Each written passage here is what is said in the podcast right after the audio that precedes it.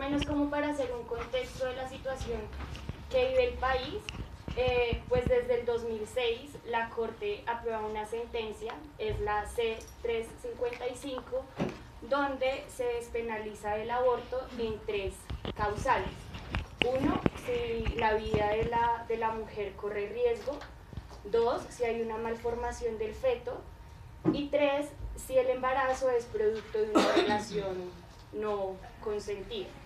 Em, la idea pues es que hoy en, el conversatorio las panelistas puedan responder diferentes preguntas como que en este momento están en auge en el país, eh, porque digamos el interés por despenalizar el aborto que no tenga ninguna restricción, eh, si es que estas tres causales se quedan cortas o eh, son un obstáculo para una clase, un grupo de mujeres en específico.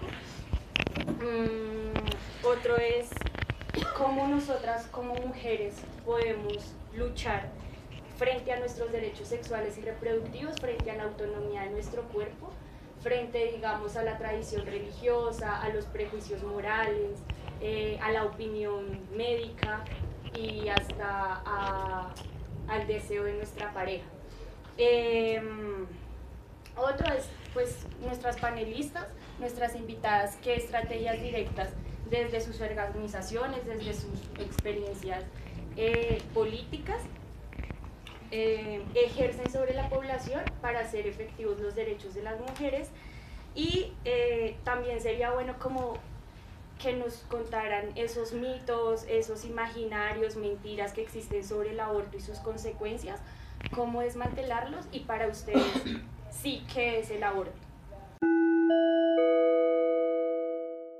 Bueno, eh, buenos días. ¿Cómo están? Ah, bueno, me alegro. Entonces, eh, mi nombre es Sandra Pineda Arteaga. Eh, yo soy economista y hace más o menos, más o menos un año entré a, tuve como mi primer acercamiento con el activismo a través de la campaña por el derecho al aborto legal, seguro y gratuito somos, eh, digamos, para, las, para los temas de, logística y movernos, somos 12 personas acá en Bogotá, 12 eh, mujeres. Eh, ¿Qué es lo que quiere la campaña? Nosotros queremos llevar la información que no está tan disponible y que debería estar disponible a la mayor cantidad de personas posibles. Eh, y lo hacemos a través de cuatro, digamos, cuatro líneas. Eh, la primera línea es informarnos nosotras, porque tenemos esa responsabilidad, es estar actualizadas, es saber qué decían las sentencias, es recibir la información de todos los, de todos los grupos que, que están informándose sobre el tema de la interrupción voluntaria del embarazo. Eh, es estarnos capacitando para poder seguir con la siguiente línea, que es esto que estamos haciendo ahora. Es llevarle toda la información sobre la, es llevar toda la información sobre el derecho al aborto legal, seguro y gratuito a todas ustedes, a, la mayoría de gente a la que podamos llegar, sea por estos conversatorios, sea porque eh, las parceras católicas por el derecho a decidir hacen un evento y nosotros vamos a informarnos y a participar, sea porque lo hacemos nosotros, sea porque nos invita la, la siniestra, eh, siempre estar eh, en la siempre estar en, en, la jugada, por decirlo así, y lograr que la gente de verdad se informe, que conozca sus derechos y, que no se dejen, no se dejen engañar por, eh, por gente que de verdad no quiere que reconozcan que las mujeres tenemos derecho a, a decidir sobre nuestro cuerpo. Eh, nuestra tercera línea es no hacer esto solo en Bogotá, sino hacerlo en todo el país. Eh, tenemos como una frasecita de poder que es la campaña es de todas, la campaña no es mía, la campaña no es de las 12 personas que, que estamos trabajando, la campaña es de la que quiera, es de la que quiera adueñarse de la campaña. Por eso, por ejemplo, eh, el pañuelito que tenemos, el logo es libre, ustedes lo pueden utilizar, lo pueden, pueden hacer su propio pañuelo, eh, y pueden hacer sus propios grupos para difundir la información sobre la interrupción voluntaria del embarazo. Entonces, en ese, en ese orden de ideas, eh, estamos en Medellín, estamos en Santa Marta, estamos en Cali, estamos en Cartagena. Donde haya alguien que esté interesado y nos contacte, estamos siempre listas a compartir toda la información y a, a que todas las personas trabajen en torno a, a lograr que todos estemos informados. Eh, y nuestra cuarta línea es una línea de movilización, es participar de todas las marchas, es movernos para el plantón, es todo lo que tenga que ver con estar en la calle y con, con hacer también que la información esté en la calle, porque la calle también es, es de las mujeres y necesitamos, necesitamos reclamarla. Eh, o sea que la campaña tiene más de un año y algo. Yo estoy un poquito perdida con las fechas. Eh, las, las, mujeres que comienzan eh, con esta idea de la campaña están inspiradas por, por la campaña argentina, que es un monstruo, eh, digamos que en, en, el sentido cultural, eh, movilizarse acá en Colombia no es tan fácil como la cultura de movilización que hay en Argentina. En Argentina la gente está lista a salir y a pelear por todo lo que tenga que pelear acá. Creo que nos metieron en algún momento esa idea de que salir a, salir a manifestarse estaba mal o era de perezosos o de vagos. Ay, gorda trabajen vacos. eh, entonces es, es, bien difícil hacerlo, es bien difícil movilizarse y sacar a la gente de la casa, pero en este, al menos en este año que yo he estado, he sentido que, pues por ejemplo, la marcha del 8M del año pasado estuvo gigante y desde ahí como que se ha dado un mayor impulso a las movilizaciones, estuvo la del 25N que también fue, fue increíble, entonces yo creo que hay que aprovechar ese, ese impulso. Eh, personalmente yo también siento que es un cambio generacional que todas ustedes, porque yo estoy como, yo, yo me quedé como la generación anterior un poquito, eh, todo el mundo está listo a, a, pelear contra todo lo que acabo de decir, como estamos listos para salir y, no sé, no nos da tanta pereza ni, y sabemos lo que importa y lo que, lo que significa. Entonces eso, eso es lo que hacemos. Eh, Fuimos al Congreso, intentamos ir a todas las entrevistas donde nos llamen, intentamos ir siempre a donde nos inviten para, para, poder, estar, para poder estar hablando del tema. Entonces, eso en general, muy, muy en general, es, es la, campaña, la campaña resumida en un ratico. Eh, pero pues aparte de todo lo que les acabo de contar, eh, más, más que contar, creo que más que contarles la, la experiencia, yo les quiero preguntar a ustedes, ¿ustedes sienten que la legalización o el aborto libre es importante? Quiero, no, no quiero solo estar hablando, sino que quiero, quiero, quiero, quiero saberlo de ustedes para poder irles, irles contando más cositas. ¿Qué sienten de todo esto que acaba de pasar? Eh, todo este tema de, de, las demandas en la corte.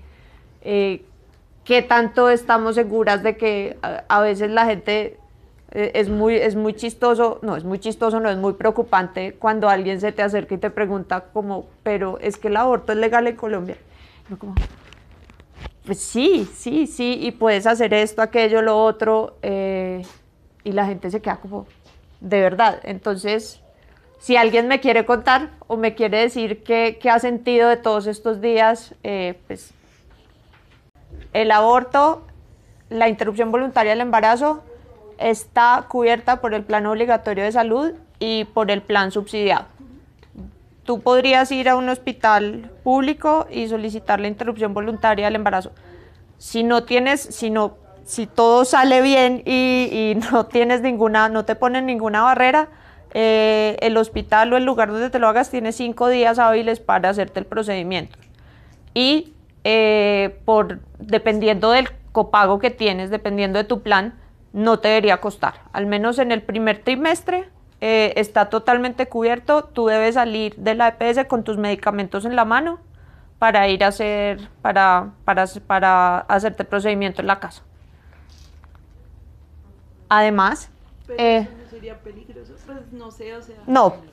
Ahora Yela te va, ahora Yela, ahora Yela te va a explicar por qué no es peligroso. Eh, lo que yo te puedo decir es que precisamente estas son estas son instituciones que, así como las parceras acompañan en la institución, lo que van a hacer es explicarte cómo es el procedimiento. Entonces, por ejemplo, en el primer trimestre el aborto se hace con, eh, con medicamentos, con mefiprestona y misoprostol. Entonces, eh, la ruta de atención dice que cuando tú recibes tus pastillas, obviamente no solo recibes las pastillas y te mandan para la casa, te dan, te dan la dosis que debes tomarte, te explican cómo debes hacerlo y ya tú puedes ir a tu casa, estar, por ejemplo, hacerlo el viernes para estar sábado y domingo calmada en tu casa y eso es. No es peligroso, es perfectamente, o sea, es un procedimiento que perfectamente puedes estar en tu casa haciéndotelo y si tienes alguna emergencia o si te sientes mal, puedes llamar, en este caso, digamos, pues Profamilia, puedes llamar a una línea de atención de Profamilia donde te van a preguntar qué sientes, qué te pasa y si, es, efectivamente son síntomas que dicen que algo está mal, te van a pedir que vayas otra vez y te van a, te van a dar la atención. Entonces ya Yela después te va, te va a contar cómo es ese tema del, del acompañamiento. Entonces, el aborto está cubierto por el sistema de salud, no debería costar eh, y todo, todas las personas que están cobijadas por EPS o por sistema eh, subsidiado tienen acceso a él. No, no se, no, se dejen, no se dejen engañar de, ese tipo de cosas. O siempre estén preguntando, eh, llamen, hay líneas de apoyo para, para, para que puedan recibir toda la información. ¿Cuánto llevo? Me quedan tres minutos.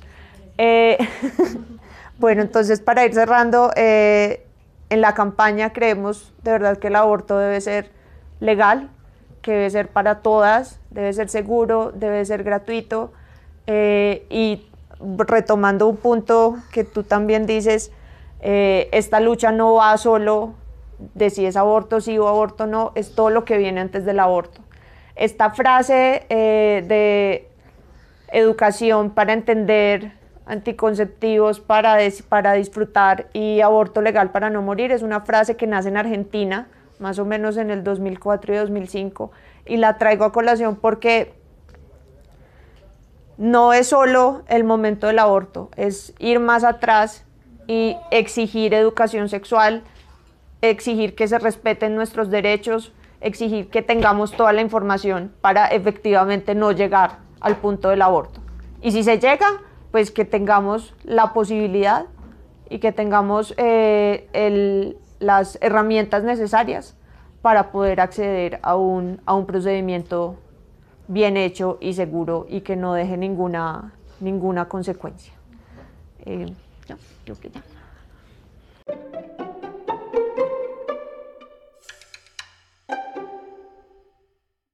Vale, bueno, primero agradecer por el espacio y agradecer, qué rico vernos con las compas. Siempre estamos ahí, ahí firmes. Eh, y muy chévere poder venir acá, eh, descentralizar también en el territorio la palabra y la información alrededor del aborto. Eh, para las parceras es muy importante hablar de aborto, no de IVE. En la experiencia, muchas, muchas, muchas mujeres no saben siquiera qué es IBE, no están socializadas con la, con la sigla. Y es importante perderle el miedo o esta carga de criminalización que se le da a veces a la palabra aborto. Eh, el aborto es una práctica ancestral, es una práctica de resistencia, es una práctica eh, que viene desde eh, épocas también de esclavitud, es una práctica que nos permite hacer una acción de resistencia ante un Estado que simplemente desea más obreros, más gente empobrecida. eh, y creemos que, que la, la vuelta va por otro lado, que mu- históricamente los saberes de las mujeres negras que han permitido eh, encontrar formas, métodos, protocolos de aborto, hay que reconocerlos y que esto no es una práctica de ahora, no es una práctica moderna, sino es una práctica de todos los tiempos. Eh, las parceras somos una línea y red feminista de acompañamiento en aborto. Somos aproximadamente La comida siempre desconcentra el desayuno. Eh, somos una línea de red feminista de acompañamiento en aborto, somos aproximadamente 60 acompañantes en este momento. Eh, nosotras eh, tenemos una línea que es el 318-75 05775 318 750 57 75 esta línea funciona todos los días del año, no importa si es 31, 1 de enero, 24 de diciembre, todos los días del año, de 5 de la tarde a 10 de la noche. Solo en esos horarios. A 10 de la noche. Eh, nos pueden también encontrar eh, por medio de una aplicación que se llama Wire Secure Messenger, pero, ajá, por Wire eh, buscando arroba las parceras, pero igual esa información también la damos por la línea. Ajá, ah, ay, gracias. este es uno de los cómics, por ejemplo, que sacamos. Bueno, ahorita les cuento esto, préstamelo. eh, bueno, eh, nosotras nacemos, empezamos como a pensarnos, tenemos aproximadamente dos años y medio de formalmente existir como las parceras, pero empezamos a pensarnos hace aproximadamente tres años y medio. Tuvimos un año de alistamiento antes de arrancar como tal. Hacemos parte de una red regional de acompañantes en aborto que tiene más de 10 años de experiencia en acompañar a mujeres desde una perspectiva feminista. Nosotras creemos que un aborto seguro es un aborto feminista. Creemos que un aborto legal no necesariamente es un aborto seguro así como un aborto clandestino, autónomo, decidido por una mujer, eh, eh, realizado donde, con quién y como ella lo desea, no necesariamente es un aborto inseguro. Eh, creemos en el derecho a la información. Y mientras que más podamos compartir la información, mientras más las mujeres tengamos acceso a información que además es pública, como los protocolos de cómo realizarse un aborto con pastillas, estamos más seguras. El problema es que mientras que haya un tabú alrededor de este tema, mientras que haya criminalización, mientras que haya toda una carga moral, eh, la información es sesgada, hay intereses económicos de por medio, hay personas inescrupulosas que quieren eh, aprovecharse de nuestra necesidad. Eh, nosotras empezamos muy acompañadas por las comadres, que también pueden verlas en redes sociales. Las comadres es la, la red de acompañantes del Ecuador. Eh, luego ya eh, permanecemos en constante formación con diferentes redes, eh, desde todos los saberes integrales, desde muchas mujeres que en la región, desde Argentina, eh, Perú, Bolivia, Centroamérica, están construyendo ciencia feminista, están construyendo saberes feministas y a partir de ahí nosotras eh, brindamos información y acompañamiento a las mujeres antes, durante y después de que decida realizarse un aborto. Eh, para nosotras, nosotras creemos que no existe un perfil de una mujer que desea abortar, eh, creemos que todas las mujeres en algún momento de la vida eh, pueden decidir abortar. Eh, creemos que mm, las historias tristes, crueles, de arrepentimiento, de dolor, de sufrimiento alrededor del aborto están sobre representadas. Creemos que el aborto es un acto de liberación de nuestro territorio. Es un acto de justicia a nuestras propias vidas. Es un acto de reconocimiento de nuestros proyectos de vida, de nuestro deseo y de los sueños que tenemos. Eh, eh, le apostamos mucho a empezar a hablar de aborto desde un lugar de celebrar la autonomía, desde un lugar eh, que no se habla porque además da mucha vergüenza abortar y además sentirse feliz y liberada. Eh, pero la realidad es que la mayoría, la gran mayoría de las mujeres nos sentimos felices y liberadas después de haber abortado, porque sabe, respetamos la vida digna, porque respetamos eh, eh, nuestra vida, porque somos generosas. Muchas veces con nuestra familia y sabemos que traer una persona más precariza nuestra calidad de vida. Eh, y creemos eh, justo en estas frases que ahora se están transformando, que antes hablábamos de, aborto para no morir y demás, ahora estamos hablando de eh, educación sexual para descubrir, anticonceptivos para disfrutar y aborto libre para decidir. Porque esto no se trata de, que continuemos pensando que el aborto es algo que necesariamente está relacionado con eh, eh, la muerte, con eh, el temor, sino que si estamos informadas, y accedemos a la información, podemos tomar decisiones sobre nuestra vida y podemos acercarnos a ellas sin miedo. Nosotras informamos mujeres independientemente del número de semanas que tengan, no cuestionamos su decisión. Nos as- sentimos que tenemos la posibilidad y que tenemos eh, eh, cercanía con mujeres que precisamente no, es, no tienen acceso al sistema de salud, no tienen acceso al sistema educativo, eh, a mujeres que están en condiciones de empobrecimiento, mujeres que están en territorios descentralizados donde eh, incluso las instituciones muchas veces no llegan o no tienen cubrimiento. Eh, creemos que si bien existe una sentencia, que si bien respetamos y valoramos todo el legado de, de todas las mujeres que vienen detrás de nosotras y que nos permiten estar hoy acá sentadas a hablar de aborto, a todas las organizaciones que llevan más de 40 años en el país luchando por un aborto legal, pero igual, y aunque apoyamos esa lucha también, creemos que el aborto debe ser libre porque los cuerpos de las mujeres no deben por qué estar regulados por el permiso, la opinión de una institucionalidad.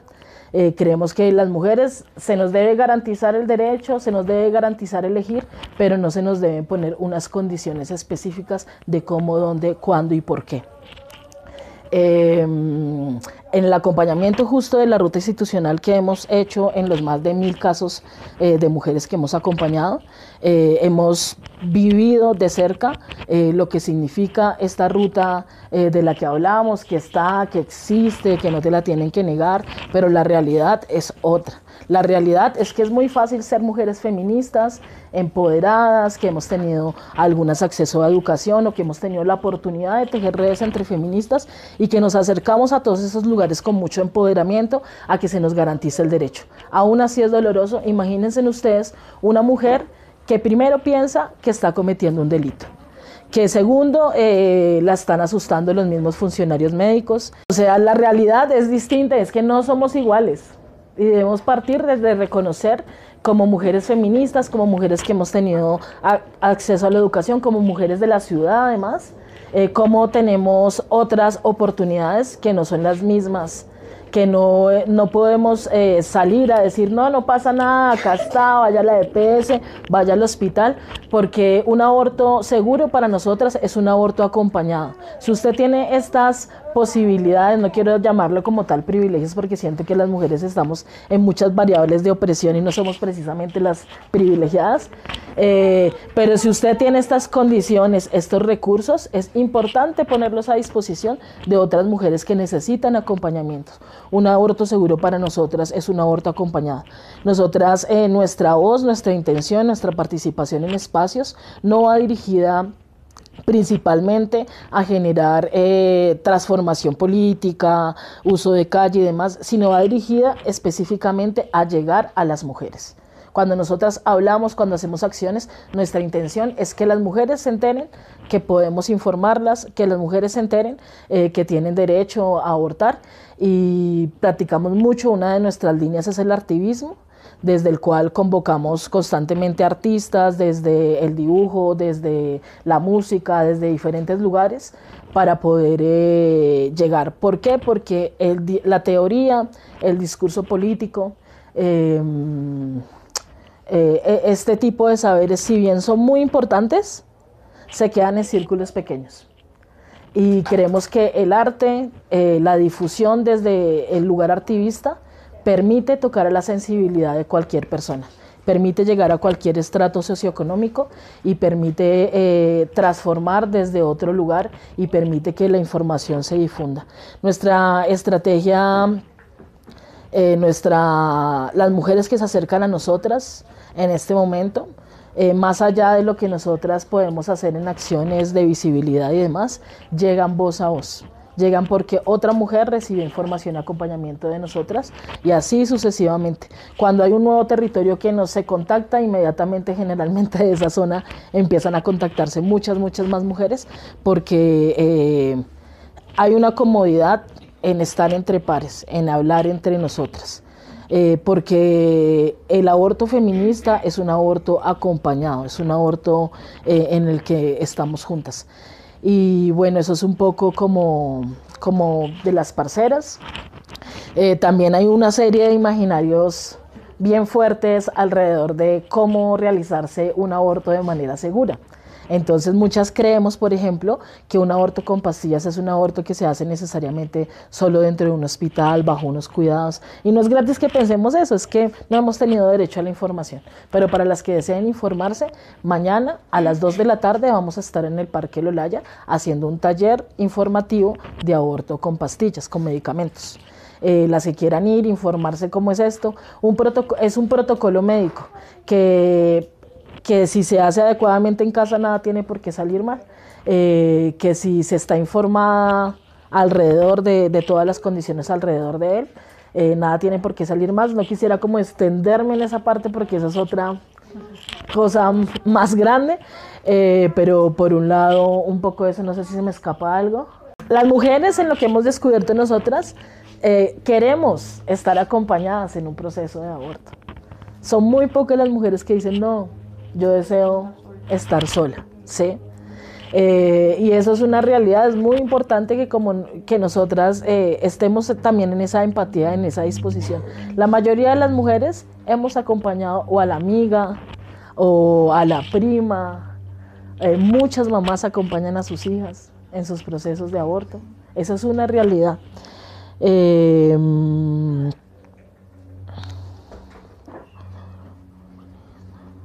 Lo que genera angustia en el embarazo, eh, lo que genera angustia en un proceso de aborto, cuando se está en embarazo, eh, no es no es necesariamente como tal el aborto, sino es todo lo que hay socialmente alrededor. La culpa que se nos ha instituido, eh, todos los miedos que nos han metido todas estas historias trágicas sobre representadas en la televisión, en los medios, por los antiderechos que finalmente eh, nos llevan con miedo a un aborto, que hacen creer además que, claro, una mujer sale súper destruida, súper mal después de eh, hacerse un procedimiento de aborto. Y no necesariamente es así. Eh, son factores que están alrededor, pero no es el aborto en sí. Entonces es como parte de esa desmitificación en la que debemos seguir caminando. Y no sé si eh, tienen así una o dos preguntitas específicas que quieran realizar. Si las eh, mujeres nos contactan en la línea, ahí dependiendo si una mujer tiene acceso a tecnología móvil y a Wi-Fi, canalizamos a una aplicación segura en la que podemos dialogar de manera confidencial, tranquila, no porque estemos haciendo nada ilegal, sino porque creemos que la intimidad y los datos son importantes y creemos que el ciberfeminismo y la ciberseguridad también es importante. Eh, a las demás, a las que no tienen acceso a la tecnología móvil, eh, les devolvemos la llamada y ya algunas de las acompañantes eh, se contactan. Hacemos una serie de preguntas que nos permiten como determinar su situación en diferentes aspectos y asimismo informarla en relación a, al aborto, en relación a, las opciones que hay a aborto en este país. Y estamos pendientes eh, de que se garantice el acceso, de que pueda acceder a él y estamos pendientes también durante el proceso posterior. Así funciona. Es más como poder eh, vislumbrar todas las posibilidades que hay, pero también desde todos los caminos que hemos identificado que son en lo posible más seguros. Tristemente hemos acompañado mucho la ruta institucional, muchas veces nos ha ido bien, principalmente con organizaciones que aquí tienen mucha experiencia y demás, pero por zonas de territorio y demás, no todas las mujeres tienen la misma posibilidad y hemos acompañado procesos que han sido de mujeres que han sido súper revictimizadas en hospitales públicos principalmente y que eh, se enfrentan a unas realidades bien duras de, de, de tortura prácticamente, de violencia ginecostétrica alrededor de practicarse un aborto y es por eso que debemos seguir en la lucha, por eso es que debemos seguir informadas, por eso debemos seguir en la exigencia y en, eh, también en la denuncia de que eh, se garantice no solo el acceso, sino las condiciones dignas eh, para que un aborto sea seguro en Colombia. Bueno, pues en primer lugar, agradecer a las compañeras de Siniestra Terquedad, que me encanta ese nombre. Eh, agradecerles por invitarnos y hacer parte de esta reflexión y este espacio. Pues quizás acá somos la organización un poquito más antigua, eh, pues Católicas lleva 20, vamos a cumplir 20 años ahora en mayo. De hecho, somos una de las organizaciones que empezaron a hablar públicamente del aborto aquí en Colombia. Eh, y pues es un gusto de verdad estar en este espacio y felicitarlas por propiciar estas reflexiones, porque pues nosotras que somos una organización ya más viejita en el proceso, nos sentimos tan felices de que hayan grupos y expresiones en estos últimos tres años emerja con tanta fuerza voces jóvenes, voces de mujeres en edad reproductiva hablando del aborto, porque es que nos quedamos o sea, las mujeres del movimiento feminista, el movimiento de derechos sexuales y reproductivos, pues el tiempo nos ha ido pues reafirmando en esta lucha, pero pues es distinto que hable una mujer mayor del tema del aborto a que hable las propias jóvenes que, que son las que más se enfrentan a, a, decisiones complejas como es el aborto. Entonces sí quiero, yo, yo quiero aprovechar todos estos espacios que tengo para hablar con mujeres jóvenes como ustedes eh, para agradecerles por, por coger la posta de esta lucha y seguirla de una manera tan oxigenante y por nutrirnos como el movimiento feminista, el movimiento de derechos sexuales y reproductivos con nuevas maneras de, de, ser un eco en este ejercicio. Entonces, pues mis respetos y mis felicitaciones a todas por este trabajo pues yo no sé, yo creo que, hay que tengo que partir por contarles que es católicas porque a veces creen que va a llegar un grupo de monjitas, eh, eh, va a llegar un grupo o que va a llegar la jerarquía eclesial a hablar de este tema. De hecho, nuestro nombre hay que partir de que es contradictorio, de hecho la iglesia lo dice, las católicas no tienen derecho a decidir.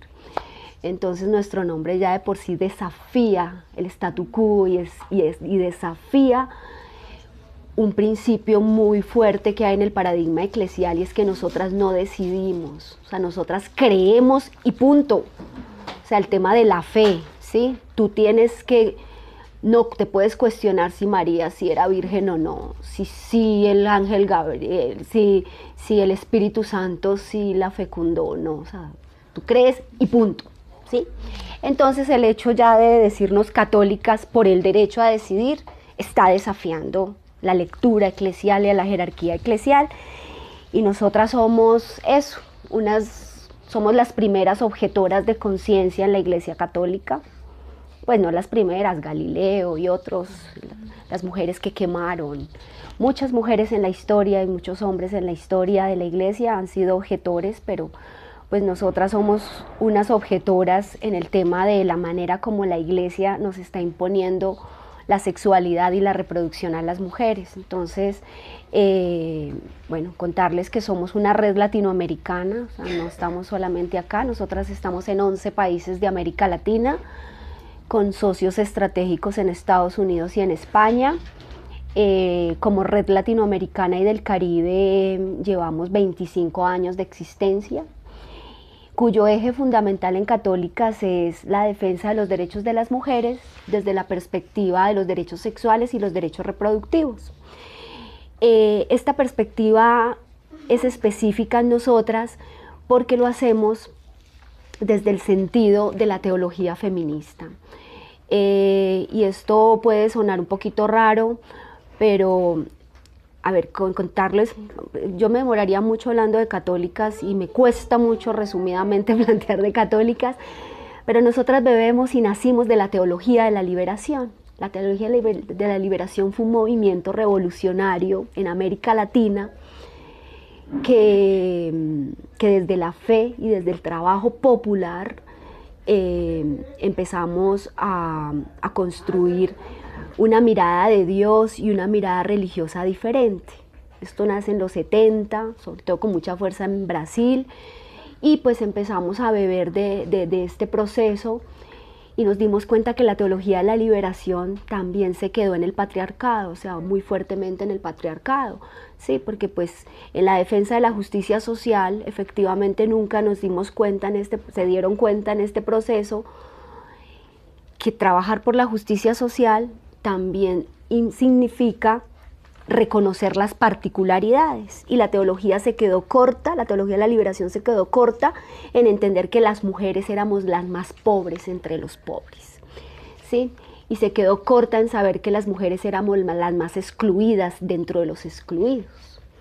O sea, que nosotras no éramos masa y ya, sino que era empezar a diferenciar, a hacer diferenciaciones de lo que significan los cuerpos de las mujeres y en las vidas de las mujeres, cargas desproporcionadas que el patriarcado en general nos ha dejado. Entonces, por eso nosotras decidimos hacer un, un paso al lado y construir nuestra propia teología, que es la teología feminista. Es empezar a mirar a Dios con ojos de mujer y empezar a, a, a deconstruir todo el discurso, mitos, que tú lo preguntabas acá, los mitos, prejuicios que nos enseñaron y que es la huella histórica y cultural de la que bebemos muy fuertemente en América Latina por el colonialismo cristiano católico eh, que nos invadió en América y que sean católicas o no seamos católicos, tenemos en la huella y en la piel todo el rezago colonialista cristiano católico que nos impuso unas maneras de vivir. ¿Sí? Entonces, así seamos judíos, ateos, eh, musulmanes, lo que sea, católicos. Las construcciones de las familias, de los estados, del poder, están muy arraigados en, en el modelo y en el paradigma cristiano. Entonces la manera como se compuso la familia, yo te cuando me faltan cinco minuticos me digas para yo poder redondear. Entonces en ese modelo nos impusieron, por ejemplo, la, familia. La familia es una imposición también capitalista, pero también una, eh, nos impuso, eh, pues y digo en la memoria más reciente, porque pues si me pongo a hablar de la historia de las familias, han cambiado mucho las concepciones. Pero las familias que hoy tenemos son familias que beben del concepto cristiano católico, del papá, la mamá, el niño, el perro, el gato, no sé, sí y entonces de construir todos esos paradigmas y esos modelos como nos han organizado socialmente y culturalmente, pues hay mucha responsabilidad de la Iglesia Católica. Y Católicas lo que ha hecho es eso, escudriñar y estudiar un poco todo esto para entender que ese orden que nos impusieron no es nuestro orden natural, ¿sí? Y que la manera como nos impusieron a las mujeres en la vida, en todo lo que esto significa, tampoco es natural. O sea, que está cargado de discriminación y desigualdad. Y por eso nosotras no hemos, o sea, nos preguntan, bueno, y si ustedes son tan críticas con la Iglesia Católica y dicen todo esto, pues ¿para qué son católicas? Porque nosotras consideramos que el tema de las creencias y la fe, sobre todo en nuestra América Latina, en nuestro Avia Yala incluso, eh, reconociendo otros cosmovisiones y otros sentidos, hace que, que la composición mayoritaria en América Latina de hombres y mujeres sean muy creyentes. O sea, somos creyentes, mayoritariamente somos creyentes. Eh, puede que en este espacio no, pero en general, en general em, la gente es creyente de alguna religión, de algún trascendente, de algún de alguna deidad que, que, fija mucho los paradigmas de cómo vivir. Y entonces decíamos, pues ¿por qué nos tenemos que salir de la Iglesia Católica si nosotras bebemos de esa tradición y podemos cambiarlo? Entonces hacemos la comparación, ¿por qué tenemos, pues nosotras somos colombianas, no, a mí no me gusta este gobierno, a mí no me gusta la manera como, como se elige y esta democracia me parecía anómala, pero yo no me tengo que salir de Colombia, yo no me tengo que ir fuera del país porque esto no me gusta. Tengo es que luchar aquí para que eso cambie. ¿sí?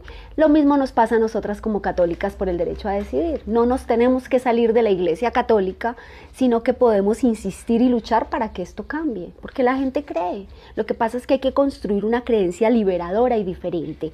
Entonces, católicas es eso, es una apuesta teológica feminista que lucha por deconstruir el patriarcado que nos imponen para imponer la desigualdad contra las mujeres. Y el eje del cuerpo, la sexualidad y la reproducción son sustanciales en la manera como la religión ha comprendido el papel de las mujeres en la historia.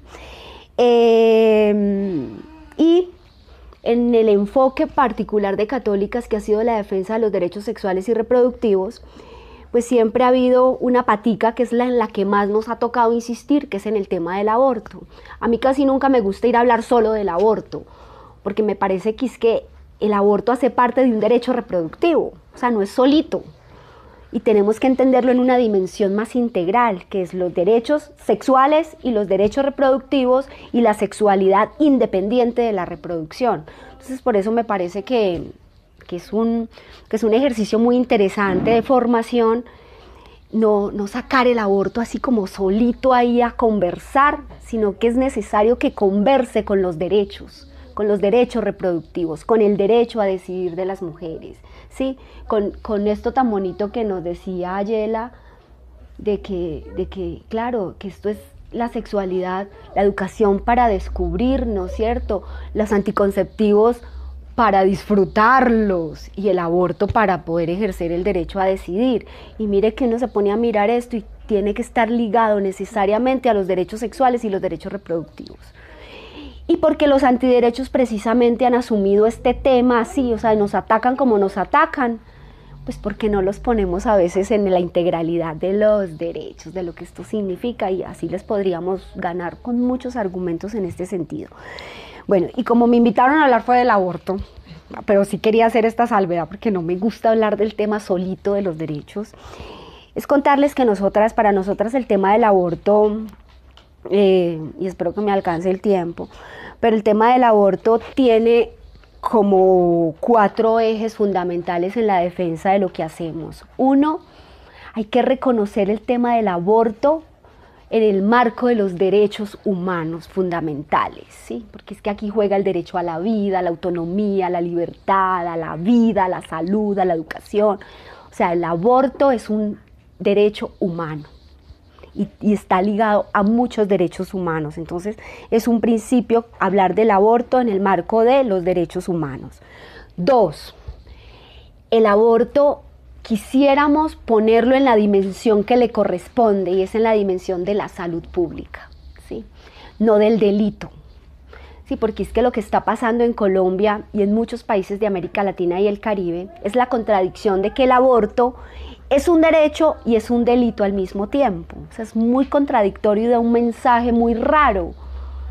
Entonces, una de las apuestas de nosotras como movimiento es situarlo donde le corresponde, en los derechos y en el marco de los derechos en la salud pública. ¿Por qué? Porque lo que las compañeras han señalado. O sea, porque en últimas, más allá de las concepciones de la gente, lo que queremos es que ninguna mujer se tenga que morir por un aborto. Además porque es un procedimiento relativamente sencillo, ¿sí? Y lo que necesitamos es que sea seguro. Y lo que necesitamos es que se le garantice la vida y la salud a las mujeres. Punto. O sea, es que han llevado eso a unas instancias de complejidad demasiado locas que me parece que, que, que, que, desvía por donde va el debate. Entonces el aborto es un asunto de salud pública. Y en esa dimensión es donde tendríamos que situarlo y trabajarlo más. Y la lucha es por sacarlo del delito. Entonces, claro, las compañeras, cuando tú les hacías las preguntas y tú lo decías, qué bueno haber quedado con las tres causales pues sí, qué bueno haber quedado, pero vamos por más. Porque es que las tres causales constituyen casi el 0.6% de los abortos que hay en Colombia. O sea, las mujeres abortan por otras razones que no son las tres causales. Entonces necesitamos es empezar a sacar del delito el aborto. El aborto no puede, no nos pueden criminalizar ni meter a la cárcel a las mujeres por abortar. O sea, que hay que meter a la cárcel a los violadores, a los asesinos, a los genocidas de Estado, a los terroristas de Estado, a los corruptos.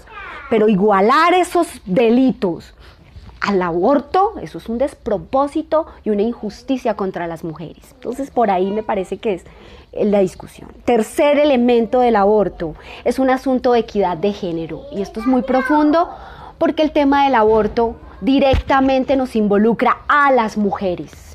Sí, puede que estén los médicos, los hombres, blato, pero es, es nuestro cuerpo lo que está aquí en juego. Es el cuerpo de la mujer. Y son los hombres los que están gobernando sobre ese cuerpo y los que nos están diciendo si es malo o no decidir. O sea, somos nosotras las que tenemos que decidir esto y discutir esto. Somos las mujeres las que nos embarazamos y las que tenemos que tener todos esos cambios hormonales y además que es que la maternidad no son nueve meses, la maternidad es toda la vida, uno es mamá desde el momento en que se da cuenta que está embarazada hasta que ya el hijo se muere, no sé. incluso se muere, incluso se muere y uno todavía es mamá, ¿no? Bueno, entonces esto es un proyecto de vida de las mujeres y por eso el centro de la decisión está en las mujeres. Y por eso el tema del aborto, me quedan cinco minutos, ay no me digo. Y por eso el tema del aborto, y eso que no hablo de los argumentos religiosos. Entonces el tema del aborto tiene que ser un ejercicio de equidad de género. Y el cuarto elemento fundamental y sustancial, y ustedes lo tocaron, el aborto es un tema de justicia social. Y esto es trascendental porque es que las mujeres que se nos mueren, las mujeres que tienen dificultad para abortar, las mujeres que no tienen información, las mujeres que no tienen acceso, son las mujeres pobres. Una mujer rica aborta. Y eso es en la historia. Y sobrevive. Y legal o ilegal. Y sobrevive, claro. Sea legal o sea ilegal. Y en toda la historia del aborto en el mundo, una mujer que tiene recursos económicos aborta. Y aborta bien. Y abortar bien es que no se va a morir, no se va a enfermar y se lo va a hacer su, su, médico amigo, su institución privada amiga o se va a ir a Europa a abortar. Pero las mujeres que se nos mueren y por esta lucha que tenemos es por las mujeres pobres, llevadas, las que no tienen acceso ni información. Entonces, esto del aborto también tiene clase. Sí, y, yo sé que esto es polémico y, si hay, y siempre he discutido con mis compañeras feministas porque nos dicen que las católicas ahí generamos un, un asunto de clase complicado, pero sí. Nuestra lucha es porque las mujeres pobres son las que se mueren, las que no tienen el acceso, las que no tienen la información y las que no pueden abortar. Y a las que les toca asumir maternidades forzadas. Ay, no me puede dar otros minuticos más. Eh, además porque es que yo me voy emocionando. Y, el asunto es que sí, es de justicia social. Y es de justicia social porque nuestra apuesta es por las mujeres pobres.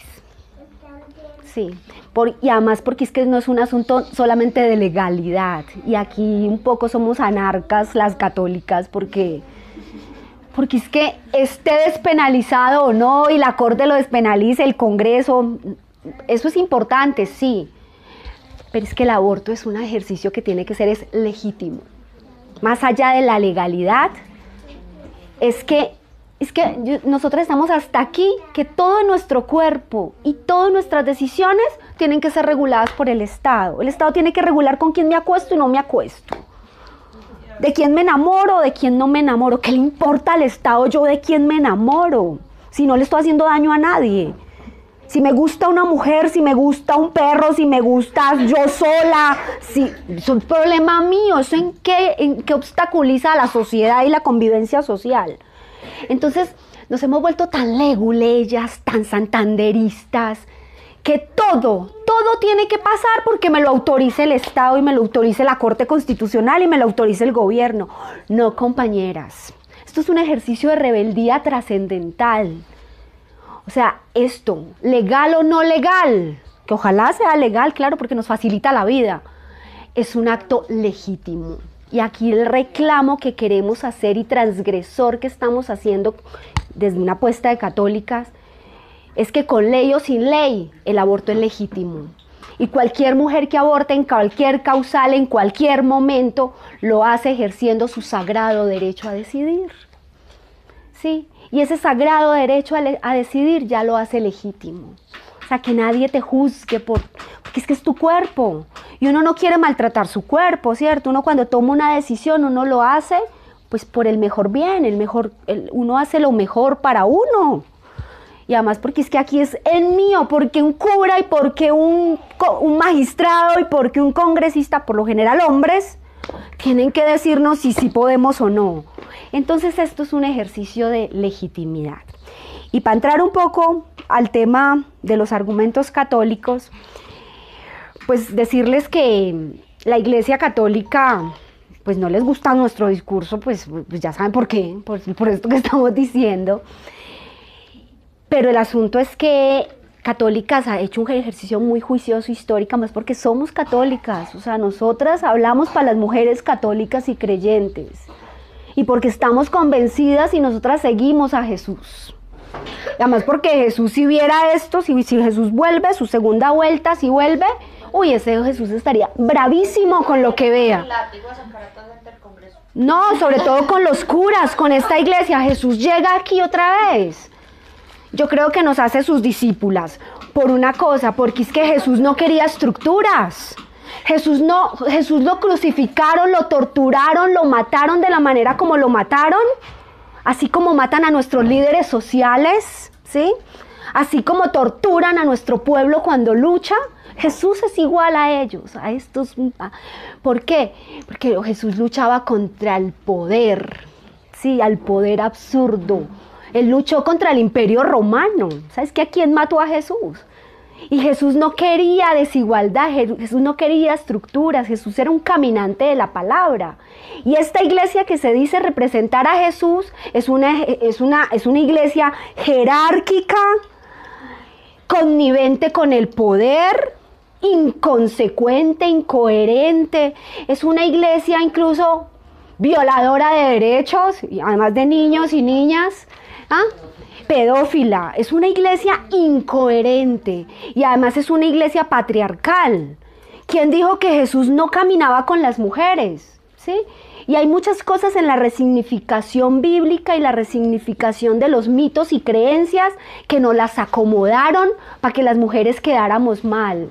¿Sí? Por eso hicieron de María Magdalena, de Lilith, de Eva, las mujeres pecadoras, porque es que gozaban de la sexualidad, porque fueron mujeres terrenales, mujeres que reivindicaron su derecho a decidir. ¿sí? Si no fuera por Eva, no hubiéramos descubierto el conocimiento.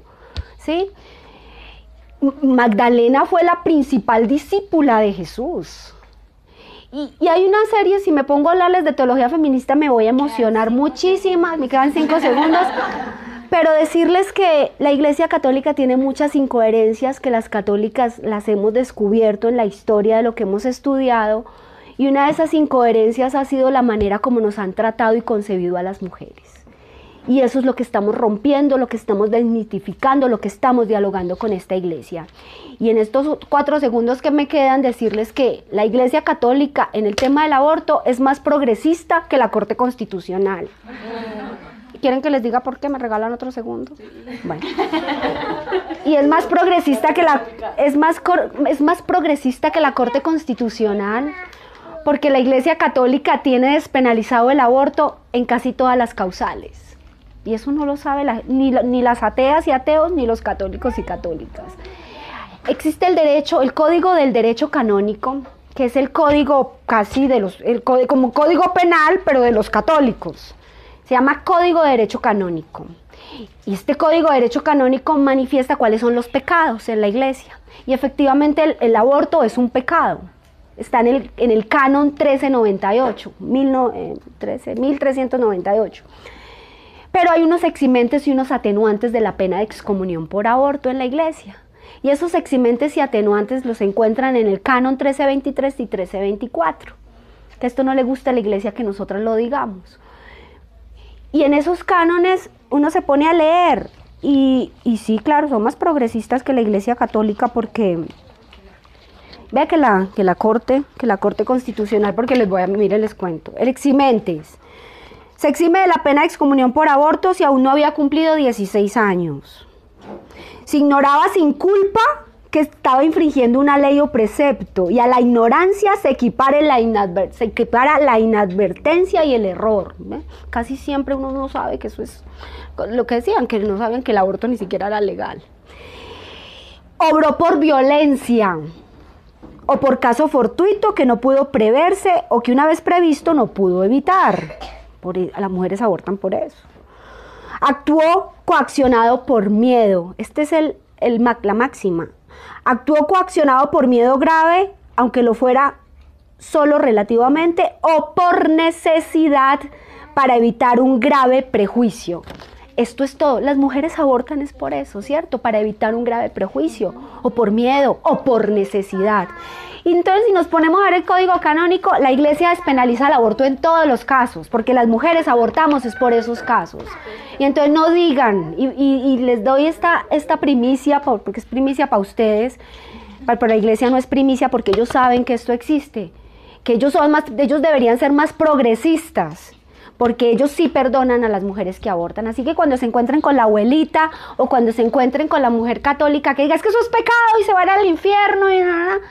No, hay el derecho canónico y mire que son más chéveres que la Corte Constitucional, porque perdonan a la mujer que aborta.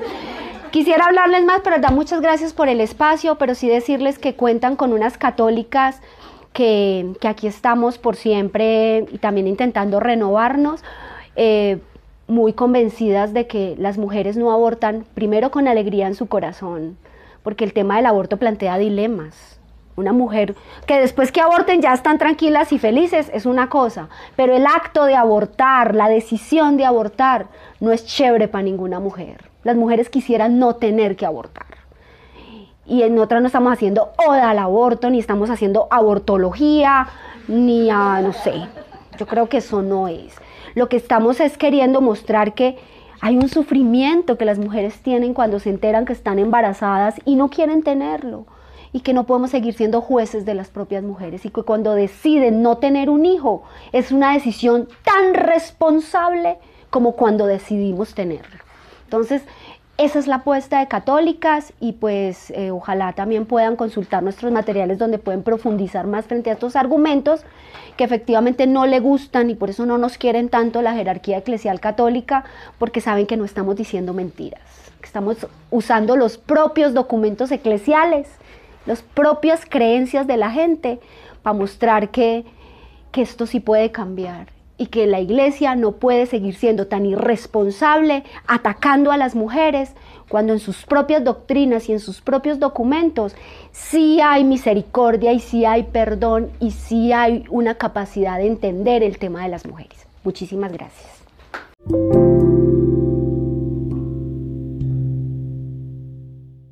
Eh, sí, jus- justo muchas de las mujeres que llegan a nosotros son súper católicas, súper católicas, muchas. Y muchas eh, dicen, ay, ustedes son unas angelitas que Dios puso en mi camino. ¿Sí? Eh, yo recuerdo, además, esto de cuando yo empecé como eh, a ser ac- acompañante, a, a- a informar, claro, yo también iba con todos mis prejuicios y con todos mis imaginarios. Entre esos uno cree, claro, aportan las ateas. no es mentira, recuerdo mucho de los primeros acompañamientos que yo hice en Ecuador, porque yo me formé allá como comadre primero. Y, eh, y recuerdo mucho a una de las chicas de una iglesia cristiana. Y ella decía, no, mira, lo que pasa es que para mí mi iglesia es mi vida. Y yo quiero estar en mi iglesia. Y si yo tengo este hijo, yo voy a ser juzgada en mi iglesia, me van a hacer el feo. Y yo voy a estar lejos de mi fe, que es lo que a mí me motiva en la vida. Decía, yo sé que Dios sabe por qué lo hago. Y que Él me va a perdonar. Pero la manera mía de, de, de mi prioridad, que es mi fe, es abortar para no incomodar, además, a, a la comunidad que me rodea. Porque hay mujeres que han quedado en embarazo del pastor y demás y demás. Y yo no sé cómo ellas son tan fuertes de aguantarse todo ese prejuicio, todo ese señalamiento. Yo no tengo esa fuerza. Y muchas, muchas así alrededor de la religión y es, es muy importante respetar la cosmovisión religiosa de las mujeres porque a veces como feministas además creemos que eh, hablar de derechos sexuales y reproductivos, que hablar de aborto, es hacer una, ¿cómo diría uno ahí? Una un convencimiento al ateísmo o un convencimiento a, que pensemos las feministas de un solo y único modo. Y en la diversidad está el respeto también. Y muchas, muchas mujeres son creyentes, muchas mujeres tienen o tenemos fe y, y desde la cosmovisión que vengamos, desde nuestras creencias, merecemos tener acceso al derecho.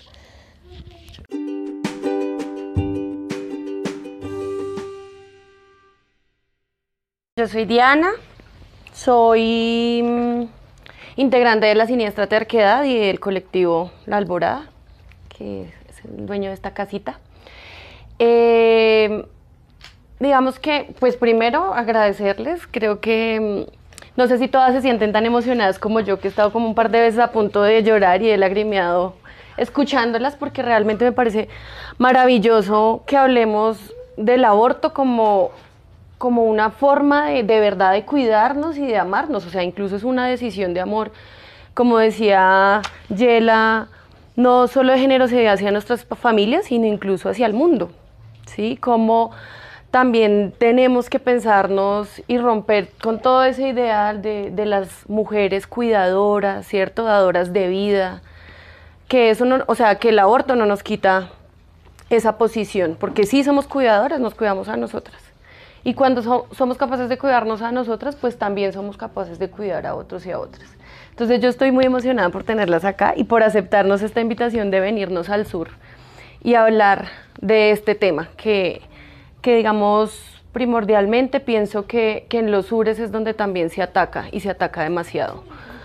Eh, y eso tiene que ver precisamente con esas violencias estructurales que nos da el Estado, que nos abandona, que no nos forma, ¿cierto? Que nos quita el derecho de educarnos, porque además de que pues tenemos una educación que cumple con lo que tendría que más o menos cumplir, pues nos quita las posibilidades de acceder a otros lugares, ¿sí? como la universidad o otro tipo de formación que, que, que queramos.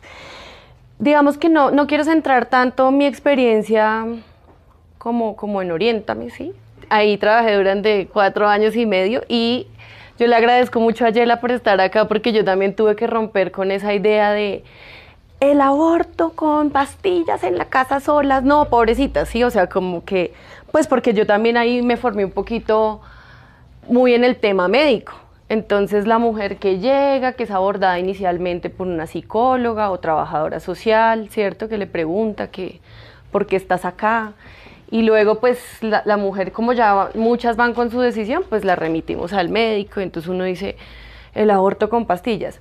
Pero creo que es demasiado importante cuando estamos hablando de mujeres de los sures, y a esto me refiero a las mujeres populares y a las mujeres pobres, que muchas tampoco tienen, ni siquiera tienen servicio de salud. Empecemos por ahí, ¿sí? Porque o no tienen CISBEN o no tienen EPS. Y eh, cobra demasiada importancia en términos autónomos y políticos, hablar de un aborto con pastillas que no necesariamente tenga que ir filtrado por un profesional de la salud, del que sea. Sí, porque finalmente cuando hablamos incluso, y tal vez me critiquen eh, las personas de mi área en la salud mental, yo sí creo que cuando nosotras dejemos de hablar del aborto de esa forma tan cruel, ¿cierto? Tan cargada negativamente, pues una mujer no necesariamente va a necesitar un psicólogo o una psicóloga para tomar esa decisión. Porque es precisamente esa concepción negativa tan arraigada de hablar de aborto que hace que la mujer se sienta culpable. Cuando logremos trascender de, no digas aborto, porque es que es interrupción voluntaria del embarazo, que es un término que además no escuchan, no entienden las mujeres, pues ya las mujeres no van a necesitar ir a un psicólogo. O sea, es que es una decisión, es una decisión médica, es un tratamiento sobre mi cuerpo. Y esto tal vez para algunas suene, pero es como ir a sacarse una muela. O sea, es mi decisión también.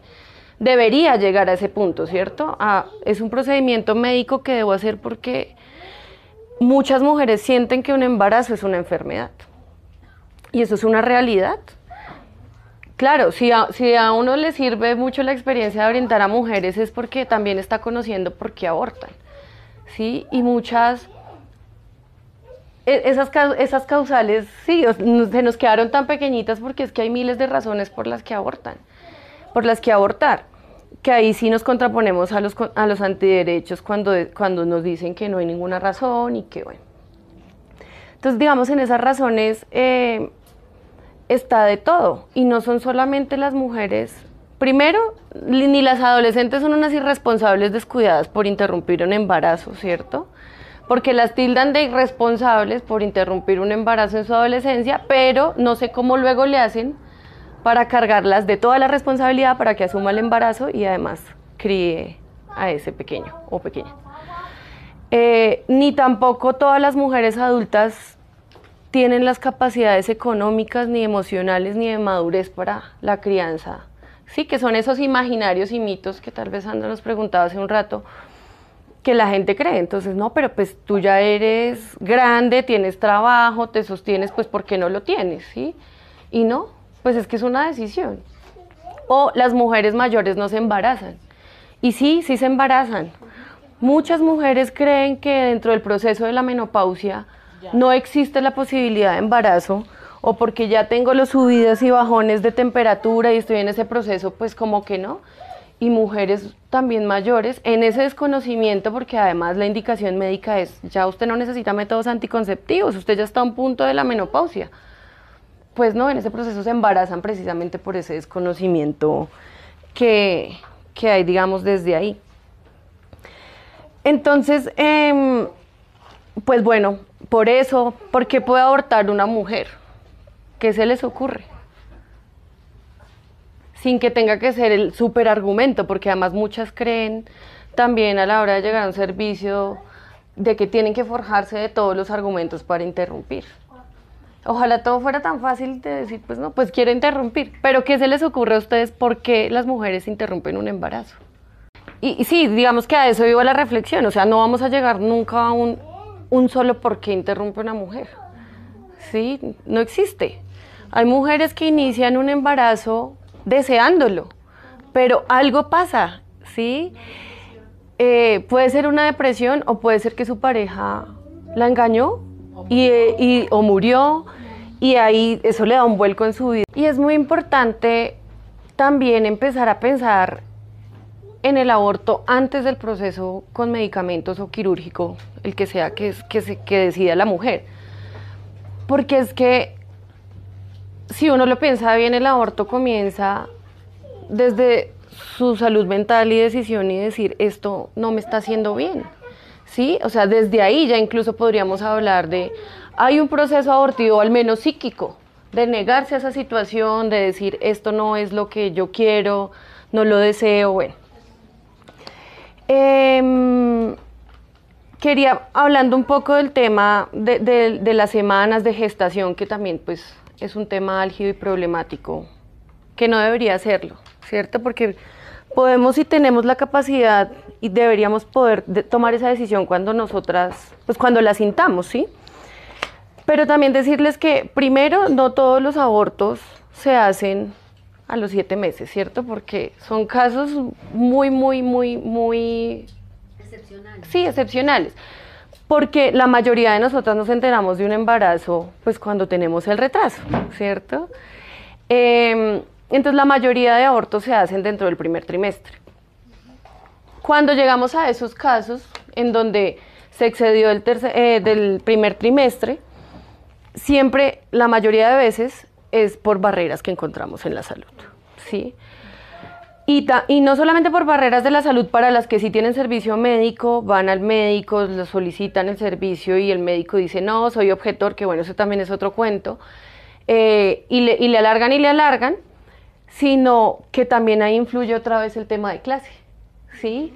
Y es que no estamos teniendo en cuenta tampoco a las mujeres campesinas que están completamente retiradas de cascos urbanos, donde la clínica más cercana está a cuatro días y aparte pues vaya y hable con el médico que tiene todas las barreras posibles, el dinero, lo que implica todo eso para una mujer dentro de esa toma de decisión que hace que se alargue ese proceso. El conflicto Sí. armado, por ejemplo. El conflicto armado, o sea, y, y es una realidad. Algunas instituciones tienen esa posibilidad de, bueno, pues porque tienen mayor alcance como Profamilia, Oriéntame, de decirle a la mujer, bueno, podemos transportarte, pero muchas mujeres no pueden. Y eso es lo que hace que se nos alargue hasta el tercer trimestre. Y bueno, sí, digamos, eso con todo el retroceso y lo que implica tener más tiempo para poder acceder a un servicio médico desde el área rural. Pero eso mismo me pasó acá en Bogotá, con mujeres a las que teníamos, listo, ya no tenía que pagar, pues por cuestiones, se hace una tarifa cero, por su situación económica precisamente. Y no asistían a las citas porque no tenían para el Transmilenio. Y esa es una realidad. Pero bueno, yo, que, yo quería como abordar este otro pedacito como en el tema médico un poco que también fue lo que logré aprender y es eh, pensemos que también todas las barreras médicas primero por el desconocimiento entonces en todo este proceso me doy cuenta que los programas de medicina en Colombia si acaso tendrán dos clases de aborto o sea dos clases que serán seis horas de clase en las que les hablan y lo hacen más como en el tema de bioética y porque tienen que hablarles pero nuestros médicos no se están formando en suministrar medicamentos, en, en practicar el aborto. La sentencia también dice, todos los médicos, cualquier médico general, o sea, no tiene que tener ninguna especialización ni ginecológica ni nada por el estilo, pueden eh, llevar el proceso de aborto con medicamentos. Pues las parceras lo hacen sin título. ¿Sí? Porque eso no se necesita un título para hacerlo realmente, es un acompañamiento mucho más sencillo y aún así los médicos se siguen negando. Claro que para el procedimiento quirúrgico sí se necesita una formación y una práctica para eso y tampoco se requiere una especialización eh, en ginecología para poder hacerlo. Pero quiero hablarles un poco del tema de la objeción de conciencia, porque sí es un derecho que tienen los médicos, pero les quiero hablar porque se ha vuelto una de las barreras más fuertes. Entonces, la objeción de conciencia es un derecho que sí tienen los médicos, pero que pueden hacer a título personal, ¿sí? Por mis creencias religiosas, yo no practico un aborto porque pienso X o Y, o por, sobre todo por creencias religiosas, pero tiene que hacerlo a título personal. Y si eso, eh, pues bueno, ya, ya se autoriza, porque eso tiene que estar eh, declara, declara, de, ¿cómo se dice? declarado, juramentado, ¿sí? Eh, ello- él no puede, sí. Puede ser como en este momento me dio un ataque de... Sí, tiene, eso tiene que estar debido, debidamente hecho y una vez se asume esa posición, no es como que un día soy objetor y al otro día no. Eso es una posición que se tiene que llevar, ¿sí? Todo el tiempo. Bueno, quería eh, mencionarlo porque si algún, en algún caso ustedes conocen casos de mujeres que van al médico y lo primero que le dicen es no, eso está prohibido, pues que la mujer también esté informada y pueda decirle como prohibido por qué. Y si dice como yo no la puedo atender, que tenga la declaración para mostrársela. O sea, que sea también, o sea, que eso esté realmente hecho y que le diga es que soy objetor de conciencia. Entonces, eso por un lado. Por otro lado, los objetores que no, no se pueden solamente decir como objeto y omito la, información, sino que si la mujer llega, pues si es objetor, la pase otro, otro, eh, bueno, entonces que esté la declaración y que, lo, y que se la haga conocer a la, a la paciente y que la remita a un médico que no sea objetor. Sí, que no vaya a retrasar más la ruta mandándola a otro médico que también es objetor, porque esa también es la estrategia que se usa. Aburrir a la mujer, si quieren ahorita dejamos un espacio para intervenciones, aburrir a la mujer para que desista de la ruta. La objeción de conciencia no es institucional. Y en este país y en Bogotá tenemos hospitales que se han declarado toda la institución como objetora. Y eso no está reglamentado. EPS que no prestan los servicios, compensar es una de esas. El Hospital San Ignacio, que queda al lado de la Javeriana, es uno de esos hospitales que se declaran objetores de conciencia de forma colectiva y eso todavía no está regularizado. Y tenemos que estar muy pendientes porque eso es también una de las luchas que en este momento se están dando los antiderechos, peleándose para poder ganar ese tipo de, de declaraciones colectivas. Em, entonces, bueno, y volviendo al tema de los programas académicos, pues no tenemos también médicos en este momento que se forjen. Por eso para mí es tan importante hablar desde el sur y creo que las acciones que nosotras podemos hacer desde nuestros sectores es primero informándonos, ¿cierto? Que, que, ahorita sí quisiera que nuestras compañeras nos digan cómo nos acercamos a ellas, cómo llegamos, si quiero ser de católicas, bueno, informándonos, cuando una, mujer cercana nos cuente que está en embarazo, también tengamos el tacto de preguntarle si es un embarazo deseado y cómo se siente, y cualquiera que sea su decisión, respetársela. Mm, y que empecemos a pasar esa voz para que seamos también compañeras, ¿sí? Que si sabemos de una institución le digamos a la otra, o si sé de alguien que sabe el tema, pues remita, o sea, también seamos nosotras esas que nos abrimos los brazos y los caminos para llevar a, a, otras mujeres a rutas que sean seguras, en donde se sientan bien atendidas, en donde se sientan en confianza. Y guardemos también la, la, confidencialidad. Miren que hay muchas mujeres que no hablan del tema, ¿cierto? Eh, que quisieran, que de pronto yo me enteré de su, de su interrupción porque alguien me lo contó, pero yo sé que la mujer no quería entonces también respetemos como, como esos espacios. Ojalá un día llegáramos al momento en que todas podamos hablar y podamos decir, sí, yo también aborté y mi experiencia fue esta y no seguirla metiendo en el campo de por allá lo completamente oculto. Pero si es algo que no le gusta o de lo que no quiere hablar una mujer, también tenemos que respetar ese derecho. Eh, y yo, pues ya como para cerrar un poco por el propósito de este conversatorio y de por qué hacerlo acá en Bosa, es porque durante los últimos, estamos en este momento en cuaresma y, entonces los antiderechos se organizan y, rezan frente a las clínicas. Antes lo hacían mucho más puntualmente en las clínicas de aborto como Profamilia o Oriéntame, ¿cierto? Pero ni siquiera, pero ahí es cuando uno ve que ni estratégicamente, o sea, que son también unos fines políticos, que son unos fines de seguir oprimiéndonos, porque lugares clandestinos en donde se practica aborto hay muchos, pero ahí no están. Y en Bosa particularmente, no solamente acá en, en la cuaresma y en la vigilia que están haciendo por este tiempo, se han venido parando en los hospitales, sino que ya los habíamos visto desde antes. Entonces, el hospital de Bosa Centro, que además es el único hospital de la localidad, tenemos serios problemas aquí de acceso a un hospital de segundo tercer nivel. Eh, están ahí todo el tiempo, o en el hospital de urgencias de Pablo VI también están ahí. Y esa es la razón también de, ser, o sea, como si ellos se han venido moviendo, pues nosotras sí tenemos que también movernos mucho más y encontrarnos en estos escenarios para saber qué tenemos que hacer.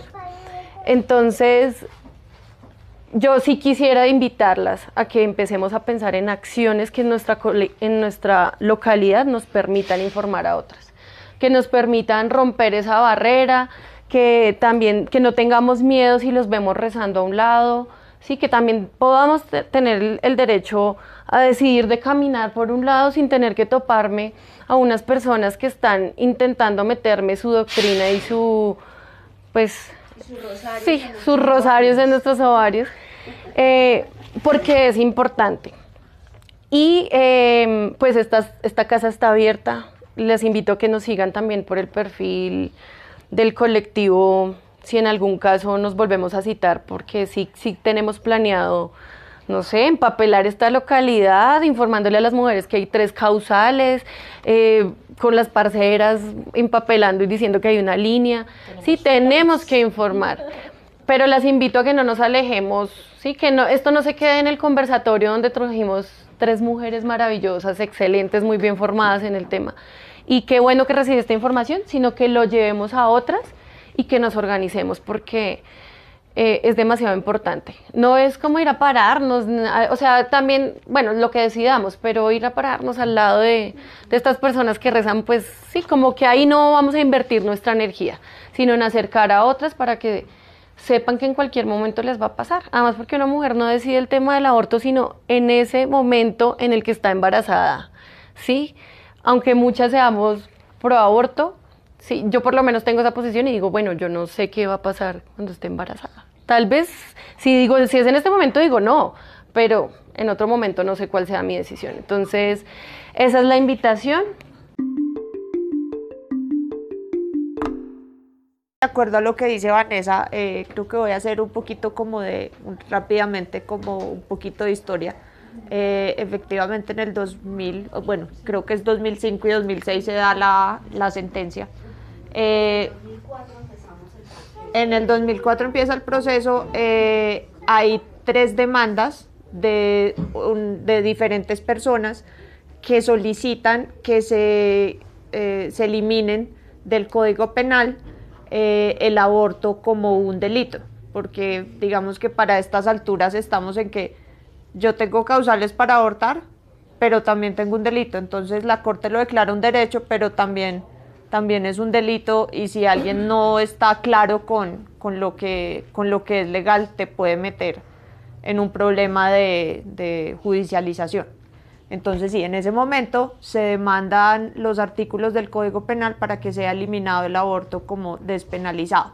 Entonces, la sentencia que sale en el, en el 2006 eh, establece las tres causales, que ya se las dijo Sandra, eh, peligro, para el, peligro para la salud de la mujer, eh, inviabilidad del feto y cualquier tipo de acceso carnal violento, como las tres causales, en las que una mujer puede solicitar la interrupción voluntaria de su embarazo, eh, quedan establecidas en la, en la sentencia. Obviamente han pasado 13 años y todos, creo que todas las que estamos aquí estamos de acuerdo en que no es suficiente, en que a pesar de que como tú dices, pues siquiera están las tres causales, ese siquiera ni siquiera, ni siquiera cubre, porque a pesar de que sí, Colombia está como bien eh, en cuanto al, en cuanto al, sobre el papel, y el papel puede con todo, pero en el momento de, del proceso, en el momento en que una mujer llega a solicitar su interrupción, pues las barreras empiezan, empiezan, empiezan, a, empiezan a caer y empiezan a retrasar un proceso que no se debería demorar más de cinco días en, en cualquier, en cualquier EPS. Eh, efectivamente en el 2006 que quedan establecidas las causales y de ahí hasta, hasta el momento en el que estamos ahora, la Corte ha continuado eh, recibiendo demandas y estableciendo precedentes por medio de diferentes casos que se demandan para poder ampliar, para poder mantener el derecho a la interrupción. Eh, lo que pasa ahorita eh, es que creo que hay, creo que es también un tema político, eh, creo, siento que el, la, el ambiente político en el mundo se está yendo hacia la derecha y todos estos grupos han tenido como un respiro y están empujando para devolver esos derechos, precisamente como lo que una de las demandas que se, que se puso este año o el año anterior, que pretendía que se cayeran, pretendía hacerlo ilegal bajo nada. Todo es, el aborto es ilegal bajo cualquier, bajo cualquier situación. Eh, no sé, alguien más, estoy, yo siempre me, me quedo hablando y hablando y hablando. ¿Alguien más? Les repito la pregunta, la pregunta era, ¿ustedes sienten que es importante eh, que el aborto esté despenalizado? Quiero agradecer, eh, agradecer por la invitación. Para la campaña es muy importante poder eh, venir a este, a, este tipo de, a este tipo de eventos y también pues ponernos como a entera disposición para, para talleres y demás.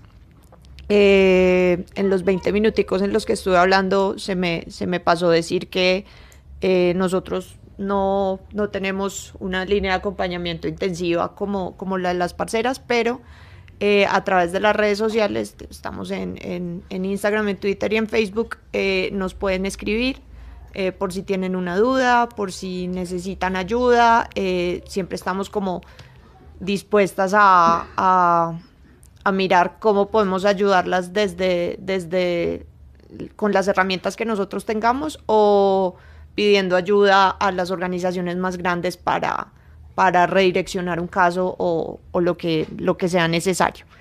Eh, ya, eso es.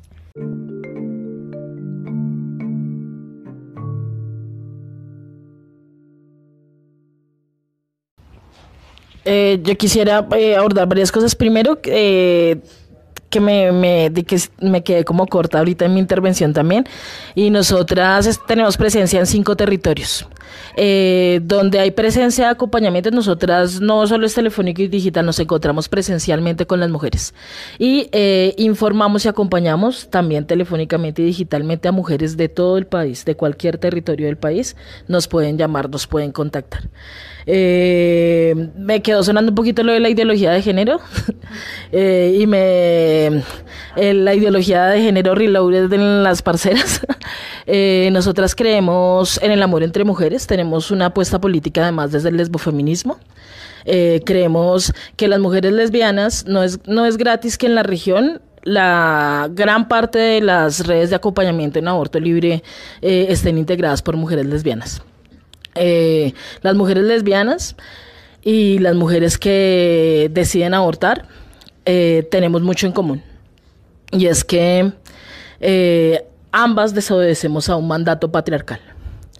Eh, el mandato que se nos dice a las lesbianas de que por el hecho de ser mujeres eh, debemos ser heterosexuales. Así como el mandato eh, en las mujeres embarazadas que por el hecho de estar embarazadas deben ser madres.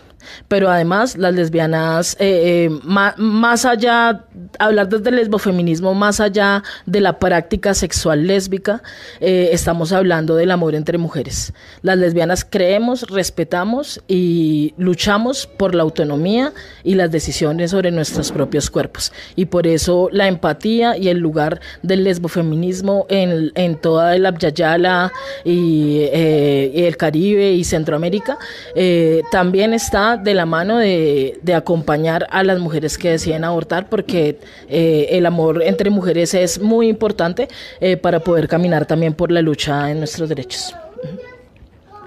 Y eh, Ah, bueno, la causal salud. Nosotras creemos además que eh, la salud, pues sí, no solo es física, también es mental, emocional, pero también es económica y social desde un punto de vista más ampliado y desde los mismos conceptos de la Organización Mundial de la Salud. Por lo tanto, en Colombia, en teoría, toda mujer que decida eh, abortar debe poder ejercer su derecho porque obligar a parir a una mujer en contra de su voluntad siempre va a afectar su salud, ya sea económica, social, mental, física, emocional. Eh, Desde, como desde esta perspectiva también que podemos eh, interpretar las parceras, ¿no? Yo- yo si se quería- me escapa algo.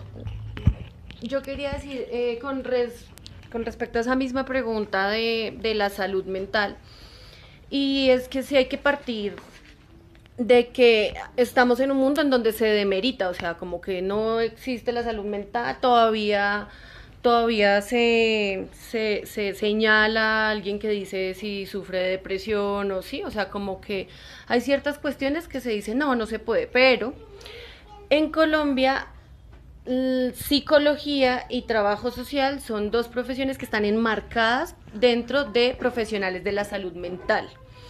¿Y qué estaba pasando con el tema de la, de la sentencia? Pues que dentro de esas barreras que había en el tema de la salud, que, también suma la salud mental, eh, no se estaban, digamos, cuando llegaba el médico general, el certificado del expediente del psicólogo que o psicóloga que atendía el caso, eh, no se estaba teniendo en cuenta, ¿sí? Porque no la reconocen todavía como eh, una causal importante que, que, pues tiene todo para, para tomar esa decisión. Entonces digamos que en este momento, eh, incluso creo que es una de las tutelas que hay que también se reconozca, bueno, no estoy segura si es una tutela, pero es obligatorio dentro de la sentencia que ese diagnóstico o ese, em, sí, e- e- ese, sí, ese diagnóstico que haga el psicólogo sea reconocido y tenga la misma validez que un diagnóstico de un médico general. Y no tiene que pedírsele una prueba médica más o que además de que esté em, mentalmente afectada y sentimentalmente la mujer afectada, eh, pues también tenga que tener otra afección física, ¿sí? Aunque siempre todo va a estar relacionado. Ta- también es una apuesta por no segmentar salud mental a un lado, lo físico a este otro lado, sino que como decía Yela, todo se complementa, porque es que si, si yo en mi cuerpo me siento enferma porque tengo un embarazo que no me está dejando dormir, porque no lo deseo, pues eso directamente va a afectar lo mental. Y pues si se suman estas otras condiciones sociales y económicas, eh, pues se complejiza todo. Pero sí, tiene, dentro de la sentencia tiene total validez el diagnóstico del profesional de la salud mental. No sé si... y dentro de la sentencia, eh, y porque esto es un entramado de cosas y el país reconoce, el país reconoce, eh, de hecho, todos estos tratados de los que está hablando Yela, donde la salud, según la Organización Mundial de la Salud, se considera no solo como salud física, sino mental, emocional, social. Todo esto está letra por letra en la sentencia. Por eso me parece, me parece súper buena la pregunta porque esa es una de las cosas que siempre queremos decir eh, para que todo el mundo esté enterado, ¿verdad? La, la, la causal salud es tan amplia que cuando uno lo entiende, uno puede ir a, si te van a poner una barrera, uno puede defender, defender su derecho. Eh, sobre tu pregunta, eh, el acceso, pues, perdón, las relaciones sexuales con menores de 14 años son ilegales en Colombia. Entonces, si una niña menor de esa edad queda en embarazo, eh, puede de un adulto puede solicitar, eh, puede ir a abortar. Y,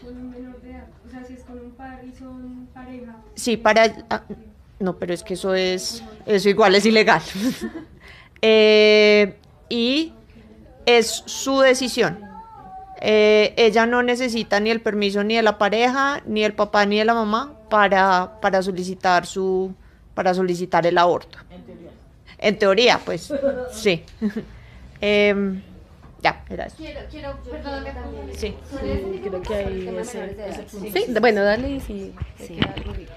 Sí, miren, según la sentencia de la Corte Constitucional, en menores, en niñas menores de 14 años, no tienen que, cuando están embarazadas, no tienen que pedir autorización de sus padres, de nadie, ni, del, de- ni de la persona que la embarazó, porque se, en principio una menor de 14 años es asumido, más que ilegal, se asume como un delito. O sea, es un delito. O sea, la- una, una niña menor de 14 años embarazada constituye un delito. Aquí hay unas excepciones. Y es que cuando se da entre pares y entre parejas, eh, la categoría también es distinta, pues porque el chico también se- en principio es menor de edad eh, y hay relaciones que son consensuadas, ¿sí? Pero en el caso de aborto, de aborto, ella no tiene tampoco que pedirle permiso al muchacho que la embarazó. Sí. O sea, el chico no va a ir a la cárcel porque es menor de edad, irá a un centro, ¿cómo se llama? El centro correccional para menores. Si ella denuncia que fue producto de una violación, por ejemplo, pues porque si era su novio, su pareja, eso tiene un trato también distinto, o sea, hay, excepcionalidades y tratos en la justicia que también hay que analizar porque cada caso es cada caso, pero en principio la sentencia dice menor de 14 años no necesita permiso, no necesita consentimiento, es la decisión de ella, eso por, por el lado de la sentencia. Segundo, yo quiero en el tema de- de salud, precisamente la sentencia C355 es muy genuina, sí, y, es muy, muy importante cuando reconoce el principio de la salud como la salud integral y le da un papel muy importante a los psicólogos, pues porque es el reconocimiento de que la salud es tanto física como mental. Entonces es tan válido la certificación de un médico general como la certificación de un psicólogo porque tiene que ver con el tratamiento de la salud mental y social. Y de hecho en el plan decenal de salud aquí se habla de un tema muy importante que, y que fue relacionado con otras sentencias posteriormente que salieron sobre aborto y tiene que ver con los determinantes de la salud. Y en los determinantes de la salud, la salud social, por ejemplo, entra también a jugar dentro del- de los elementos a tener en cuenta a la hora de las decisiones frente a la interrupción del embarazo. Entonces, eh, es muy importante el papel de un psicólogo, una psicóloga conceptuando eh, y de hecho, lastimosamente, muchos a raíz de esas objeciones falsas, falsas objeciones de conciencia, Incluso muchos, lastimosamente, muchos psicólogos y psicólogas se han vuelto el obstáculo precisamente para reconocer que el dolor de cabeza, que ese, que esas que esas angustias que se derivan de, no querer llevar a término un embarazo, eh, muchas veces son precisamente los psicólogos y psicólogas los que obstaculizan queriendo patologizar el tema de la salud mental y son los que obstaculizan que las mujeres puedan decidir. O sea, esto es un tema complejo, pero en principio la sentencia, la Corte, sí tiene el, reconocimiento pleno de que la salud mental y la salud social son muy importantes como condiciones para permitir la, interrupción del embarazo. Y, quiero simplemente aprovechar la pregunta que hizo la compañera y tú también la hiciste al principio, tiene que ver con las estrategias. Miren, yo creo que estos temas sí tenemos que descentralizarlos, por supuesto que sí, porque son temas, primero, muy urbanos, muy clasistas. Y clasistas cuando hablo es que si fuera como una élite, una élite que es la que tiene el acceso a esta información y no estamos y no estamos haciendo un trabajo más consciente de transmitir esta información a la ruralidad, a, sectores de la población que no tienen los recursos para, para tener esa información y se relaciona mucho con lo que tú dices. Y el trabajo nos toca hacerlo con las uñas. Nosotras no tenemos, porque es que este gobierno y este Estado ha sido omisivo frente a sus responsabilidades con la sentencia de la Corte Constitucional. Ellos tendrían el deber de informar a través de campañas, medios de comunicación, enseñar educación sexual y reproductiva en los colegios, tendrían que dar acceso a métodos anticonceptivos gratuitos en los centros de salud. Y como el Estado está omisivo y está muy cómodo frente al tema de la sentencia porque la está incumpliendo, a nosotros nos toca hacer el trabajito de hormiga y el trabajito así como lo que hacen y tenemos que estar por todos los medios llegando a las comunidades y a los territorios donde podamos ir. Y esto lo hacemos así, como lo dicen las compañeras de las parceras, voz a voz, hay que ir al territorio, esto que estamos haciendo aquí, seguramente ustedes se van a volver multiplicadoras de esta información y nosotras simplemente somos también un medio para pro- propiciar una información que, que puede servir para que ustedes sigan, sigan difundiéndola. Eh, estrategia es conservar la movilización. Miren, ellos se están movilizando, tú lo decías, 40 días por la vida, dos, dos veces al año está eh, haciendo esta campaña de 40 días por la vida. Unas de ustedes alguna vez hicieron una campaña que nosotras estamos 365 días luchando por la vida y la salud de las mujeres. ¿Cómo era? 365 días por la autonomía. Eso. Entonces, esa es la diferencia. Ellos son 40 días luchando por la vida, nosotras todo el año luchamos por la vida y la salud de las mujeres. Y esto no es una competencia de marchas ni de plantones. Eh, nosotras no somos bomberas, de, de- nosotras no apagamos los fuegos que ellos encienden ahí. O sea, nosotras tenemos una agenda propia. Nosotras incluso encend- encendemos nuestros propios fueguitos. Y, y es un grave error, y, y de hecho lo hemos asumido como estrategia, ponernos a confrontarnos en los plantones de los antiderechos. Nosotras hagamos nuestros propios plantones. El último que hubo en la corte nos mostró que cada vez también somos más. A nosotras nadie nos paga por ir a esos espacios. A ellos sí les pagan. A ellos sí los compran. A ellos sí les dan refrigerio. A ellos sí les llevan agua. A nosotras no. A nosotras es la sororidad lo que nos convoca. A nosotras nos convoca una agenda colectiva. Entonces eso nos diferencia y tenemos que estar a la altura de ese reto y a la altura es no rebajarnos a ponernos a responder eh, a plantones y a movilizaciones de ellos que precisamente lo que están buscando es provocarnos. Entonces, hagamos nuestra propia agenda, hagamos nuestras propias movilizaciones, hay que hacerlas.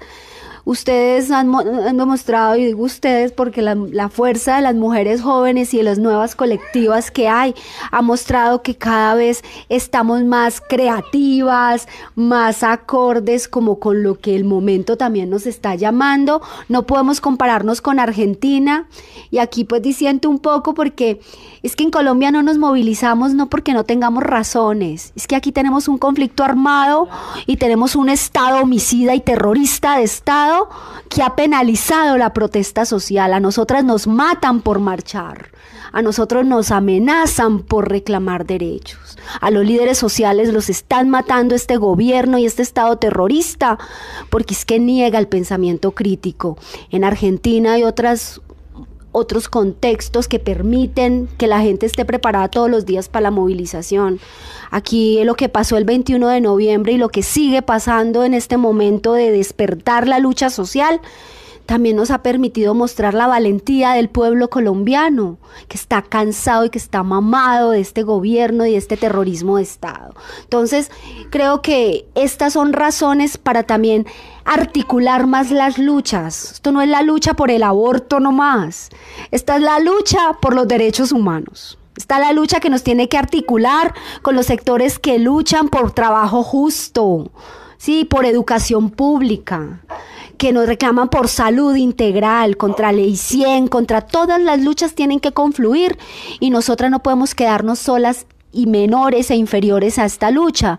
Y en ese sentido creemos que hay que empezar a tocar a todos estos sindicalistas, a tocar a todos estos movimientos barriales de jóvenes, de, educación pública, para que también asuman la agenda del pañuelo verde. O sea, hay que hacer que esta lucha no sea solo de las mujeres. De hecho, me gusta mucho que aquí hay hombres eh, muy, cada vez acercándose más a esta apuesta del aborto legal, eh, porque es que tenemos que hacer que es que esta agenda no sea solo de las mujeres, de las feministas, sino una lucha de la democracia. O sea, si es una agenda que tenemos linda en Colombia frente a este pañuelo verde que se ha mundializado, es que esta lucha, esta lucha es, hay que viralizarla, ya que estamos hablando de tantos virus ahora y tantos coronavirus, eh, coronavirus, yo creo que tenemos que volver un virus, un virus positivo, esta agenda del pañuelo verde por justicia social,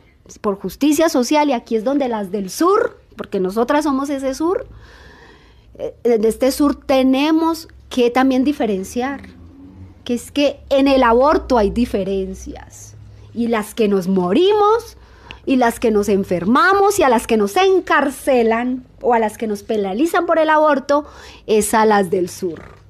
Sí, a ese sur olvidado, excluido, ese sur vulnerado. Entonces aquí también hay lucha de clase que tiene color, que las mujeres negras, las mujeres indígenas, las mujeres pobres, las mujeres lesbianas, o sea, las excluidas, las mujeres rurales, somos las que asumimos la carga de la penalización del aborto. Entonces es como lo que quiero, tu pregunta y la tuya me provocan mucho porque ahí está el centro del debate. Es que nos volvemos reproductoras de la sentencia, la sentencia, la sentencia, hay 17 sentencias del aborto. Volvámonos reproductoras y, y volvámonos, ¿verdad? El virus, el virus de la información, que las mujeres sepan que tenemos derechos y que así no sea legal, es legítimo y que tenemos a unas parceras a las que podemos llamar y decirles y que nos digan cómo hay que resolver un asunto que es de vida de las mujeres, si con ley o sin ley. Lo dejo ahí. Les hice publicidad. Así que me gusta el lanzamiento del- Por favor. El viernes, el viernes. Ay, sí, de de verdad que es muy bonito que caigan al, al lanzamiento. Es como la... Va a estar bien. A las 2 de la tarde. En Casa España y en Su merced, su mire el correo más bien. Eh, sí, chicas, o sea, chévere el espacio y acá en toda la disposición. Yo también soy mujer del sur y me, me, me, me conmueve mucho tu, mm, tu intervención ahorita, porque justo es eso, ¿no? O sea, muchas somos sobrevivientes de la guerra, muchas nuestros familiares, mi papá fue asesinado hace 11 años por paramilitares también. Eh, muchas tenemos estas historias en el barrio. En mi barrio hay tres historias de mujeres que han abortado. Que unas hace 10 años, tal, tal, y todo lo que hubo de criminalización alrededor de eso. Y esas son las historias de nuestro barrio, las historias de la que no supo qué hacer con el producto y estaba por ahí, y empezaron entonces a criminalizar a todas, que cuál estaba embarazada y todas, hasta las mamás mirando, usted estaba embarazada, era usted. Sí. ¿Cuál se lo comió? ¿Sí? y así sucesivamente. Entonces es, es importante esa fuerza, esa, esa, esa, esa cosa que hay que mover ahí.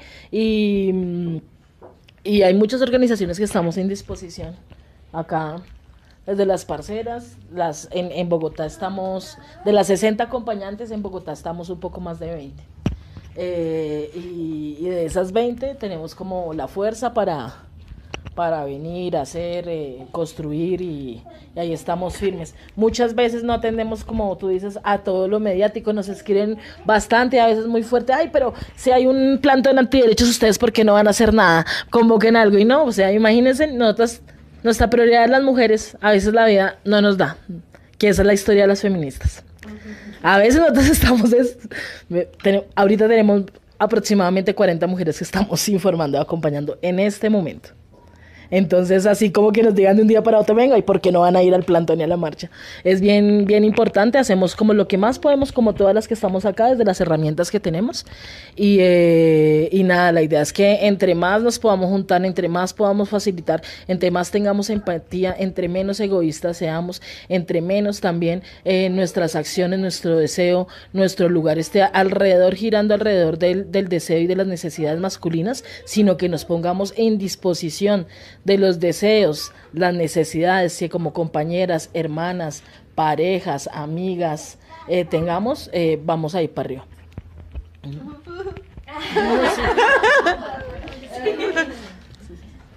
de pronto hay algún, como algún grupo musical, algo así que trate que el activismo. Ella. Pueden invitarme.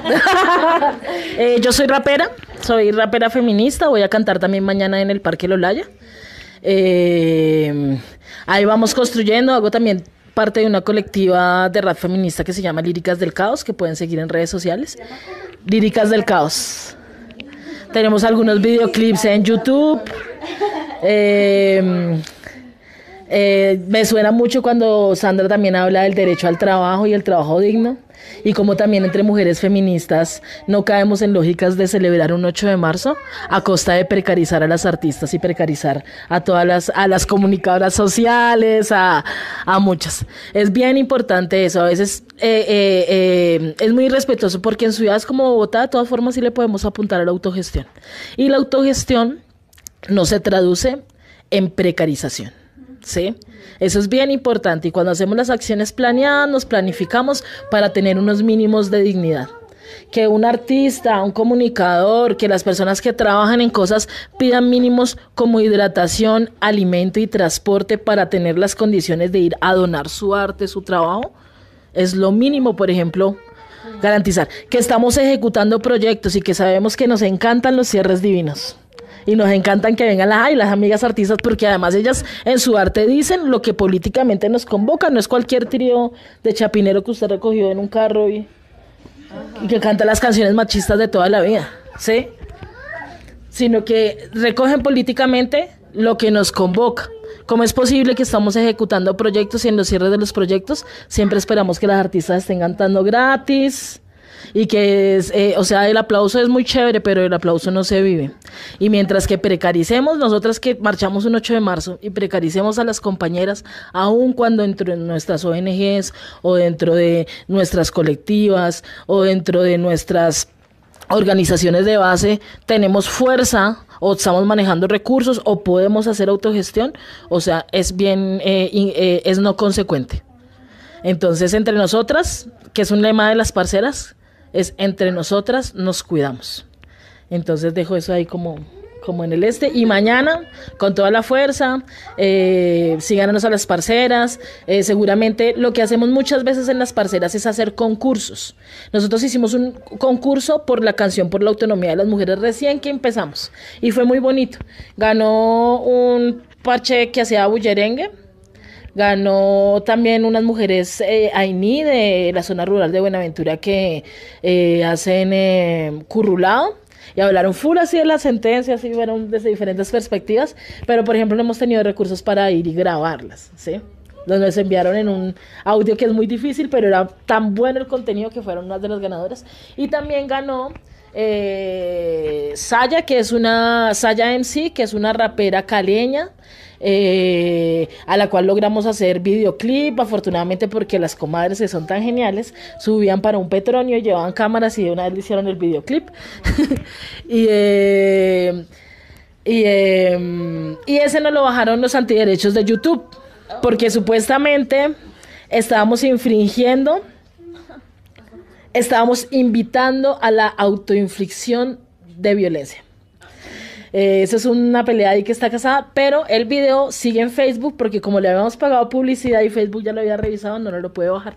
Entonces en el, en el Facebook de las parceras buscan la canción Yo Decido de MC Saya. Es muy buena, tiene un contenido bien, bien histórico, bien bonito, bien sensible y que justamente habla de por qué las mujeres eh, abortamos y justamente eh, promueve este, desde el arte y demás. Las artistas se quieren acercarse a las parceras, construir notas. Creemos primero primero en los procesos formativos, primero en entablar diálogos porque por la experiencia sabemos que muchas veces la desinformación nos lleva a producir un arte que por hacerlo antiderechos terminamos haciendo lo que hacen muchos, ay no, yo estoy de acuerdo hasta la semana tal y después no, y así las dudas. Entonces eh, siempre estamos como en constante formación, ahorita salimos de una escuela eh, política por el aborto libre en el que también van a salir eh, productos artísticos que estuvimos haciendo y así constantemente desde el artismo se puede también hacer muchas cosas para llegar a las distintas comunidades.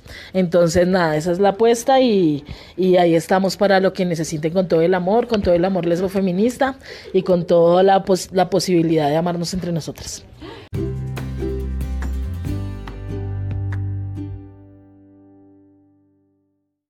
Eh, mi nombre es Sandra Mazo, soy la coordinadora de Católicas por el Derecho a Decidir Colombia.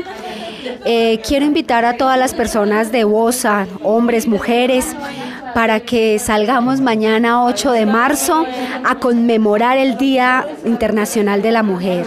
Y es muy importante entender que esta lucha de las mujeres es con los hombres y las mujeres y hay que subir estos pañuelos verdes porque es importante empezar a respetar y a defender el derecho a decidir de las mujeres frente a su cuerpo, frente a su vida, su sexualidad, su reproducción. Acompáñenos mañana a levantar las voces a favor de nuestros derechos. Yo soy Ángela de las Parceras, línea y red feminista de acompañamiento en aborto. Les invitamos mañana 8 de marzo en pie de lucha. Estaremos en el bazar en el Parque Lolaya. A las 2 de la tarde estaremos realizando un taller informativo de aborto con pastillas y este 13 de marzo en la Casa España en Teusaquillo estaremos lanzando el primer informe de aborto libre en Colombia. Así que les esperamos, eh, contáctenos en nuestras redes, arroba las parceras colombias en Instagram y las parceras línea Red Feminista de Acompañamiento en Facebook. Hola, mi nombre es Sandra Pineda Arteaga. Yo soy parte de la campaña por el derecho al aborto legal, seguro y gratuito en Colombia. Eh, las invitamos mañana a todas y todos a que vayan a la marcha del 8M. Eh, empieza en el Centro de Memoria Histórica y termina en el Parque Olaya y vamos a tener una parada donde vamos a hablar sobre derechos sexuales y reproductivos, va a haber un pañuelazo, entonces vengan para que nos manifestemos. Bueno, yo soy Diana de la Siniestra Terquedad y el colectivo La Alborada. Eh, queremos invitarlas a todas y a todos a que se movilicen el día de mañana porque el 8 de marzo no es solamente un día de fiesta, sino que sigue siendo de lucha y resistencia y en las calles nos vemos también para dar la pelea por equidad entre géneros y porque se nos respete y se nos reconozca como iguales en este mundo.